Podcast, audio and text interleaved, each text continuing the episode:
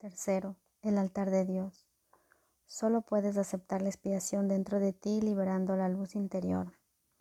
Desde la separación, las defensas se han usado casi exclusivamente para defenderse contra la expiación y mantener así vigente la separación. Generalmente esto se manifiesta como una necesidad de proteger el cuerpo. Las múltiples fantasías corporales a las que las mentes se entregan proceden de la creencia distorsionada de que el cuerpo puede usarse como un medio para alcanzar la expiación. Percibir el cuerpo como un templo es únicamente el primer paso en el proceso de corregir esta distorsión, ya que solo la altera en parte. Dicha percepción del cuerpo ciertamente reconoce que la expiación en términos físicos es imposible. El siguiente paso, no obstante, es darse cuenta de que un templo no es en modo alguno una estructura. Su verdadera santidad reside en el altar interior en torno al cual se erige la estructura. Hacer hincapié en estructuras hermosas es señal de que se teme a la expiación y de que no se está dispuesto a llegar al altar en sí. La auténtica belleza del templo no puede verse con los ojos físicos. La visión espiritual, por otra parte, al ser una visión perfecta, no puede ver la estructura en absoluto. Puede, no obstante, ver el altar con perfecta claridad. Para que la eficacia de la expiación sea perfecta, a ésta le corresponde estar en el centro del altar interior, desde donde subsana la, la, separación y restituye la plenitud de la mente. Antes de la separación la mente era invulnerable al miedo, ya que el miedo no existía. Tanto la separación como el miedo son creaciones falsas que tienen que deshacerse a fin de que se pueda restaurar el templo y abrir el altar para que reciba la expiación.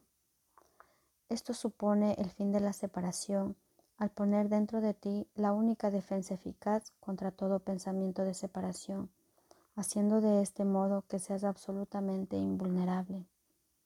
El que todos acepten la expiación es solo cuestión de tiempo. Tal vez parezca que esto contradice su libre albedrío, dada la ine inevitabilidad de la decisión final, pero en realidad no es así. Puedes aplazar lo que tienes que hacer y eres capaz de enormes dilaciones, pero no puedes desvincularte completamente de tu Creador, quien fija los límites de tu capacidad para crear falsamente. Una voluntad aprisionada engendra una situación tal que llevada al extremo se hace completamente intolerable. La resistencia al dolor puede ser grande, pero no es ilimitada. A la larga, todo el mundo empieza a reconocer, por muy vagamente que sea, tiene que haber un camino mejor. A medida que este reconocimiento se arraiga más, acaba por convertirse en un punto decisivo en la vida de cada persona. Esto finalmente vuelve a despertar la visión espiritual y al mismo tiempo mitiga el apego a la visión física. Este alternar entre los dos niveles de percepción se experimenta normalmente como un conflicto que puede llegar a ser muy agudo.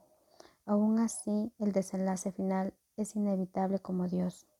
La visión espiritual literalmente no puede ver el error y busca simplemente la expiación. Todas las soluciones que los ojos del cuerpo buscan se desvanecen. La visión espiritual mira hacia adentro e inmediatamente se da cuenta de que el altar ha sido profanado y de que necesita ser reparado y protegido. Perfectamente consciente de la defensa apropiada, la visión espiritual pasa por alto todas las demás mira más allá del error hacia la verdad. Debido a la fuerza de su visión, pone a la mente a su servicio. Esto restablece el poder de la mente y hace que las demoras le, le, resulten cada vez más intolerables al darse cuenta de que lo único que hace es añadir dolor innecesario.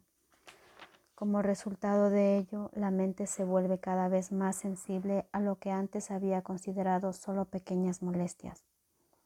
Los hijos de Dios tienen derecho al perfecto bienestar que resulta de tener perfecta confianza. Hasta que no logran esto, se agotan a sí mismos y desperdician sus verdaderos poderes creativos en fútiles intentos de obtener un mayor bienestar valiéndose de medios inadecuados. Sin embargo, los medios reales ya les han sido provistos y no requieren esfuerzo alguno por su parte.